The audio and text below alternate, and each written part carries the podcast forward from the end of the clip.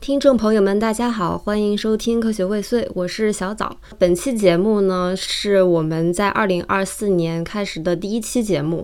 那这一期节目呢，其实也不是一个呃正儿八经的更新，但是呢，我们想在开年的第一期节目回顾一下去年本台的一整个情况，以及说跟大家聊一聊我们二四年想要做的一些内容，还有一些我们最近增添的一些新的设置吧。还有就是，本台也会继续承接上一年的传统异能，就是抽塔罗环节。对，那首先第一个环节就是去年抽了一张塔罗牌的一个回顾。听我们节目的听众应该知道，我们在二三年开头的时候给夏抽了一张塔罗牌，然后当时夏问的问题是我今年有希望脱单吗？然后我和凡就是现场给他抽。但是不约而同地抽出了一张魔术师的牌，下面就有请夏本人作为事主来回顾一下他二三年一整年的这方面的一个结果，以及他对魔术师这张牌的一些感悟吧。当时的情况是这样，就我们去年我很想问我今年能不能脱单，嗯，早和凡当时也是正好手边各有一副塔罗，然后就都帮我抽，结果都抽到了魔术师牌。不知道听众朋友们有没有见过塔罗牌中魔术师这一个牌？魔术师是塔罗牌里面大阿卡纳的一号牌，就是他是一个充满希望的存在。嗯，这个人，嗯，一只手指着天，一只手指着地，其实他的意思就是说，一个人可以使用。宇宙的力量，包括自己内在的力量，然后去改变这个世界，改变周围的一切，这样的想法其实是一个相当有能量的牌。所以我们三个当时都觉得就应该是可以成功的吧。嗯，但是呃，事情也没有嗯如我预想的这样的发展，到底也是。脱单失败了，但是，嗯，怎么说呢？为什么还是单独列了这个环节，想要和大家去分享一下这张牌呢？因为我觉得我虽然没有脱单成功，但是今年的人生还是相当的魔术师的，嗯，相当的符合魔术师这张牌的本意。可能一直听我们节目的朋友就有陆陆续续听我分享一些生活上的变化嘛，但是我没有。去做一个整体的新年的回顾，可以跟大家分享一下，就是可能会有一点流水账啊。但是如果说，嗯，这个某一个流水账当中的一个小点，可以成为某一个听众生活的一个小点子，一个 inspiration，我觉得也挺好的。就首先，我去年是尝试了很多新的娱乐形式，包括各种球类运动，然后各种户外手风琴。撸铁，哦，这里面我觉得撸铁对我来说是件比较重要的事情，因为我以前是一个体育比较差的人嘛，我在任何的运动到最后获得的只有心灵和身体的双重疲惫和萎靡，就我没有办法在任何体育运动上获得一丝成就或者成功，但是就是因为找了一个私教在撸铁嘛，你确实是能够感觉到。因为有一个人，他是要带你不断的去突破你重量的极限的，所以我相当于是人生第一次感受到就力量尽头那种纯粹的意志的感觉，实体化的，甚至是有支撑力的那种精神力量，还挺奇妙的。然后我还去了很多地方，除了一些上海市内。要打卡的各种图书馆啊，什么蹦迪场所、酒吧呀，什么之类的，嗯，还大概安排了有七八次的出省旅游，几乎去拜访了一下我高中之后关系很好，但是很久都没有再见过的女生朋友。这也是一个非常新奇的感受，因为女生她们都很细心嘛，而且我发现，就是你在成长的过程中，大家也在成长。大部分女孩子，她们她们都有她们就是让我惊讶的生活的智慧。他们都有自己的那种生活方式和娱乐方式。如果是单身，你就能感觉到他们的生活，他们是怎么给自己的生活增添细节和色彩的。如果他们是有对象的，你就能感觉到他们之间有那种很强的相处的智慧。然后这些东西也鼓励我给自己的生活带来一些改变。因为我以前是一个相对来说信奉极简主义的人，然后我本人其实原先也是比较排斥消费主义的嘛。嗯，但是经过了这一年。各种各样的感受之后，我就突然的想要去增添一下生活上的各种感受和细节。你比如又去嗯买花，然后又养鱼，然后整个的去布置了一下房间，以前从来没有过。去买了一些大件，然后买了一些比如真丝的那种床品、睡衣，就是想要从身体上去感受，嗯，消费这件事情本身它带给我身体上的舒适和。或者说是感官上的舒适哦，对，然后我还鼓起勇气去做了很多年想做但一直没有做的脱毛啊、医美啊、嗯戴牙套啊这种的。总的来说，我觉得这一年我是决定让自己处于一种消费的感受之中。我能够理解魔术师的力量，就是我突然产生了一个很重要的感受，就是我的生命并不完全属于我自己的大脑，它心脏跳动有它的意义。然后我感受我心脏跳动，我感受到我肌肉在发热，我感受到皮肤的舒适，都是我感受宇宙的一部分。我能感觉到今年宇宙有特别的赋予我这种能量，让我去大胆的、有力量的生活。然后他也鼓励我去发现和感受，让我找到一些生活的参与感。所以我说，其实我今年的生活非常的魔术师。但是说实在的，虽然有了这么多的感受，但我同时也意识到，其实对我来说，很多感受不是必要的。可能探索的过程是重要的，但是你探索了之后，我确实是发现，有些感受是可以让我从心底里产生那种由心而发的喜悦的。但有些感受，它只是很平淡的就过去了。总但总体来说，如果说我今年有一个关键词的话，我觉得关键词是感受。就你发现感受，然后发现有的感受是不必要的。是，我觉得听起来就是你的这些描述。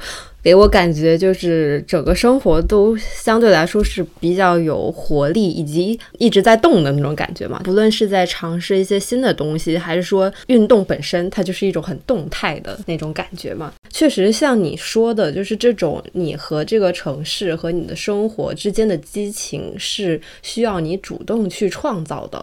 呃，无论是去消费，以及去尝试一些新的东西，即使就是什么 city walk，然后去打个卡，就这种事情。它确实是会帮助，至少给你的生活，呃，增加一些调剂嘛。觉得非常之命运的事情，就是身边很多人也会带领我走到这件事情上，就是感觉邀约变多了，然后推动的力量和鼓励的力量也变多了。我觉得是这样，就是因为你处于一个一直在活动的状态，然后你可能在你的社交媒体上也会给大家呈现出这样一种感觉，这样大家就会给你更多的邀约，就是拉你一起出去玩什么的。这个其实还蛮魔术师的，就是当你动起来的时候，你就把你的生活盘活了的感觉，所以周围的人也会就是被你的这种活力给波及到，然后大家都会自然而然的就会向你靠拢，或或者是干嘛。但是在这样如此频繁的活跃之下，还是没有谈上恋爱吗？是呢，是呀，我还在想这个问题。其实我今年还接触挺多人的，但是有的人也给我指明了一些方向嘛。我明年打算按照这个方向去实施一下，看看能不能成功，或者能不能指望一下我妈过年给我的相亲对象呢？他们给你指了什么方向？有一个男孩子跟我说了，他是我朋友的对象。他告诉我，如果你想找一个对象，你就去参与一项户外活动，你深入的参与这项户外活动。你深入的参与之后，你要深入这个户外活动的社交圈，然后你就能自然而然的找到对象了。他是这么跟我说的，听起来实操性还可以呢。对我就是觉得听起来难度也不是很大，我只要每个每个礼拜交钱去出去玩就可以了，而且。听起来也比较健康，然后听起来它的可能性也比较高，而且不是那种很乱七八糟的人。其实我今天见了还挺多人的，但是奇奇怪怪的人占多数吧，我只能这么说。凡，你有什么想分享的吗？就是关于这一年你个人生活上的一些动向。我感觉我也是尝试了很多东西吧，但是最后觉得还是一种相对静止的状态。比较适合我，就比如说你像夏这种有活力的一个状态，我觉得我会觉得这种东西对他来说很好。但是你说这个就是会多 inspire 我去迫使自己动起来吗？倒也不会，对不起。不过他刚刚说起那个，嗯，撸铁，我确实感觉请私教，就是你你上这种课还蛮不一样的。但是怎么说呢？我觉得我选瑜伽也是因为它不怎么动。我在他这种不不怎么动的哲学中，体会到了一种白干的哲学，我觉得很好。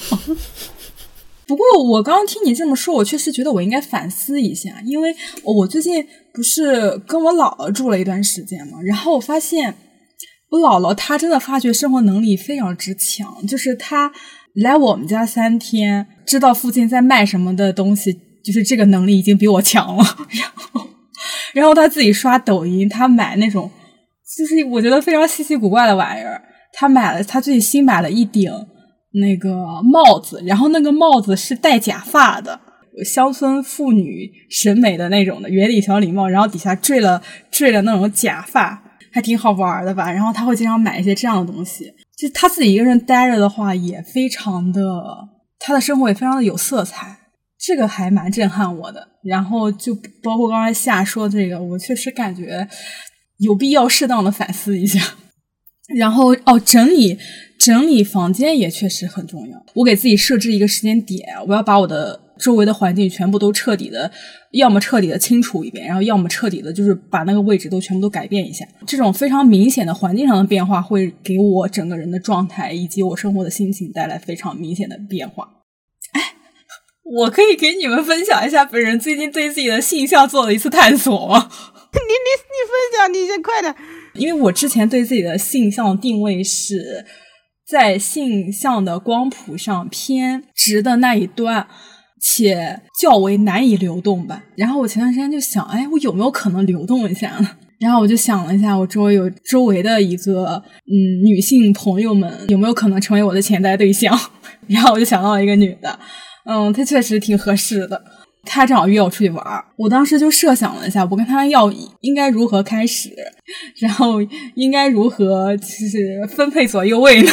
你就是在自己的脑子里开始这一系列的探索是吗？他作为你伴侣的这样一个生活，对。然后我我我想了一下，我觉得是可以接受的。我跟他见面的时候，我当时就是 suppose 我见到他会不会就是有点紧张或者是干嘛的。我发现可能想象就是蒙上了一层特别好的滤镜吧。等我真的见到真人的时候，你我的心情也没有特别激动。你并不心动呢？就比如说，在我对他没有特别特别强烈的感觉的时候，嗯，但如果他对我做出了一些侵略性行为，我是可以接受的，因为这个人我是可以接受的，即使我对他没有特别的心动，因为他还没有侵略我，所以我的感觉又不足以让我去侵略他，我又觉得我当时尝试的想要去进行一些不一样的肢体接触，比如说，比如说喝酒的时候进行一些暧昧的对视，然后我觉得我的记忆有点不太成熟。哎，你的这位女性朋友，她是她的取向是同性恋吗？她是双性恋，就是男女朋友都交过那种。因为我们当时不是睡的时候，其实睡的是大床，就没啥感觉。但是然后我又有点怂吧，可能我当时有在想，我要不要跟他说？比如说我勾引失败，但我要不要直接就跟他说？然后但是我又想了一下，那他拒绝我怎么办？那我们两个还做不做朋友呢？然后就也没说。我感觉像你啊，本来就是风向很重的人嘛。其实风向重的人本身在。比如说，在性欲望这一方面，他就是相对来说就是会很寡淡的，所以你没有办法通过你和这个人睡在一张床上，你有没有什么反应来判断这这件事是否可行。因为像那种就是呃欲望比较外放且强烈的人，他们都不用睡在一张床上了，就是他们可以通过一些肢体啊和眼神以及言语上的那种调情吧，他们就可以迅速的识别出对方也有这种意图。并且，呃，成功的把这个意图变成现实。但是呢，就是对于一些可能在这方面就是天性比较寡淡的人来说，这种尝试就变得非常的困难。是的，是这样的。那那那早你有吗？你过去一年有没有什么想和我们分享一下的？因为我刚才翻了一下我的相册，就是我想看我这一年都拍了些什么。我感觉只有两种东西哈，第一种是就是全是吃的，然后第二种是，就是我出去玩儿拍的照片。然后我说出去玩儿，可能是比较像夏说的那样。其实我今年出门出的也挺多的，就而且有时候是周末，我可能就坐高铁去北京附近，呃，待个两天，然后呃，等于说周天晚上回来这样子。从数量上来说啊，其实不比夏少。但是为什么我整个人还是一种非常的？我也不能说疲惫吧，但是就是非常的没有活力的感觉。其实就是我我去我出去吃东西，以及说我出去玩儿，我都是为了去平衡一下平时工作里的那些。就我觉得我我我这整一个二三年，如果它需要有一个关键词，那必然是工作。对，就是工作这个事情，在我的整个生活中基本上占比相当之高。就是关于工作本身，我。我有两个特别特别深刻的感悟。回顾我的一个工作状态，我发现很多时候都是就一个事情，我是先做到它，然后我才学会怎么做它的。等于说彻底的换了一个行业嘛，然后后来又彻底的换了一个工种。其实基本上我可能每一周的工作都有一些新的，或者说我完全没做过、不熟悉的事情。但是这个东西嘛，那时间到了，你又要交付，就是你很多时候就处于一个呃不得不做出来的状态。再后来就变成了我先去想办法把这个事情做出来，把结果交上去之后，我才去学怎么做它，逐渐的建立起对这个事儿一个呃一个自己的工作流，或者说去找到。一些我需要的资源或者支持，我才能做成这件事儿。就是我对这个东西的理解，是我在把这个东西交上去之后，我才开始建立的，并且我的非常多的工作状态都是处于这样一个状态里。你这个属于是，嗯，正向诠释版的世界是一个巨大的草台班子。哎，你说的很对，这就是我第二个要分享的，我非常深刻的感悟。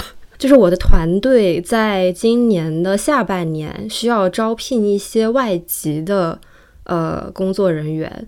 然后我就承担了面试官这个职责嘛，就是我有一段时间相当之频繁的面试了非常多的外国人。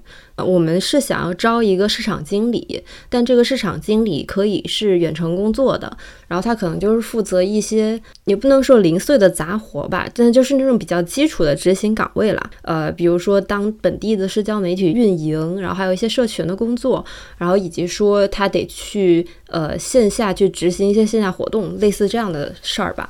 因为我们面这岗位面了非常非常多的外国人，然后他们背景吧，就是我看他们简历写的倒是就是都还挺对口的，但是你实际聊下来，你就发现这些人其实很多人的水分是非常之大的，并且因为我面的一些可能他也并不是英语为母语的人，所以他们的英语也并不好。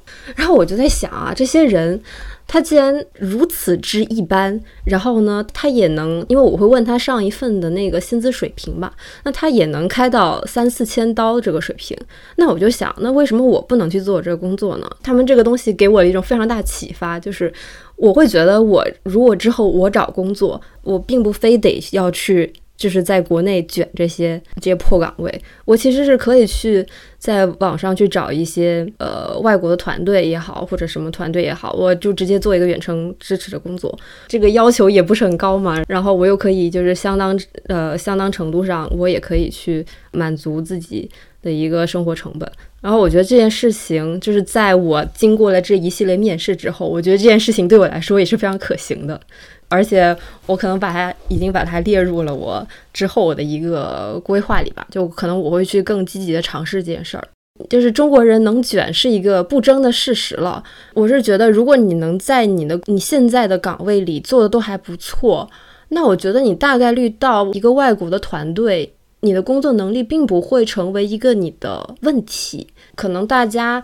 就是觉得需要克服的一些东西，可能比如说就是觉得文化以及语言上的隔阂吧，就可能觉得自己沟通能力不是很好呀，或者说我能不能很顺利的去融入他们整个团队的一个节奏？那我觉得这这些都不是问题。对，就是你想啊，就以外国人那些就他们那个工作效率，就是你做啥不行呢？我这我就是说的比较那个一点啊，我我真的有这种感觉，因为其实我现在也得对非常非常多的外国的项目方嘛，他们给我感觉就是很躺。有有一个项目方真是非常离谱，就是我是大概是今年三四月份和他们初步对上，然后开始对接一些市场上的事情，然后后来这些人呢就去休假了。而且他们只用邮件沟通，就有的团队哈，他只用邮件沟通，他甚至都不和你使用一些即时沟通软件，他只给你发邮件。然后呢，一发邮件就是呃，我们团队的这个叉叉叉，呃，他们在休假，等他们休假回来，我们再推进这件事情。再过了一段时间，他们说啊，我们在团建，不不推进这个事儿呗。就是你想，就是以他们这种工作节奏和工作状态，就是我不觉得你作为一个中国人，你能。在这种团队中，因为工作能力不行而被开掉，我觉得这是不可能的事情。你说有道理，你很启发我。是，我也觉得。那我们刚刚都各自分享了一下，就是去年的一些情况嘛。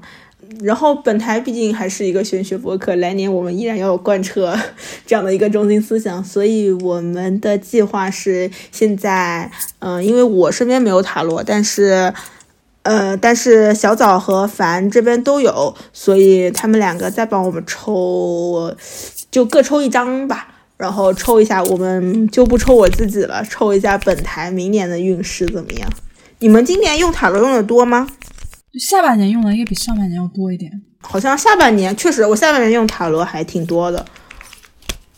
然后我基本上，我想一下，我基本上看学业看的比较多一点。基本上跟工作或者说是学习相关嘛，但是我今年下半年抽出来的牌都不是特别好，也不能说不好吧。我基本上我今年抽出愚人牌和抽出影视牌还挺多的。好的，我抽完了。凡，你抽好了吗？我抽好了。那我们开呗，开呗，开呗，快开奖了。凡，你先开吗？还是我开啊？嗯，我抽的牌还挺好的。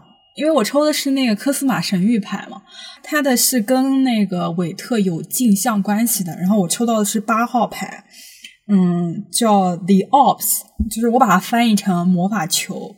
然后它对应的那个镜像牌是力量牌，就是力量不是就那个女那个女性驯服狮子的那个。它这个牌就是是一张非常有能量的、有勇气的，然后能够战胜困难、有意志力的这么一个意思吧。嗯，因为神谕牌它也讲身心灵嘛，嗯，它就是从这张牌开始，呃，世界就进入到了一个非物质化的维度了，就开始进入身心灵里的新的那个那个阶段了。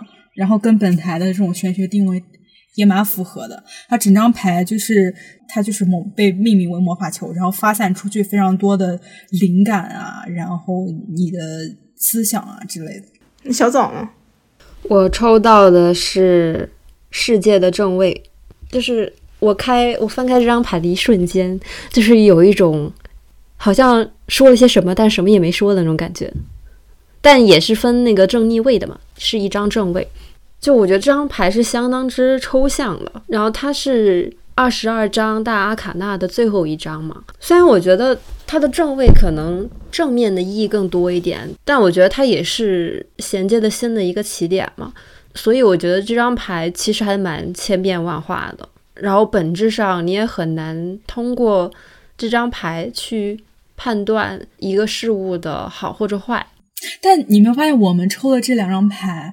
就是我的那个，如果镜像到韦特那边，它都是有一个女性的，都有一个女性在就是中间位的。哦，你这么说，那我倒是很喜欢，是吧？嗯，虽然说好像说世界牌的这个人，他是他不分性别还是大，但毕竟他就是他整体的形象，你看起来还是偏女性的。哎，那就把这两张牌送给全体观众呢。哎，那我们明年就目前什么计划？哦对，然后说到这里，也可以向大家说一下我们二四年的在内容上的一个计划。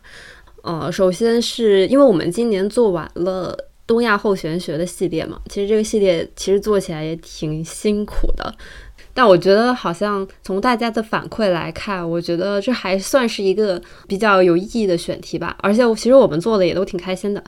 然后，所以明年的话，我们初步的规划就是。呃，按照一到十二宫这十二个宫位，然后每一个宫位找一个对应的事物，或者说，嗯，一些社会的热点事件啊，或者说某一种概念、某一种观念，以这个为主题，然后把一到十二宫串联一遍。对，这是一个围绕宫位的一个选题。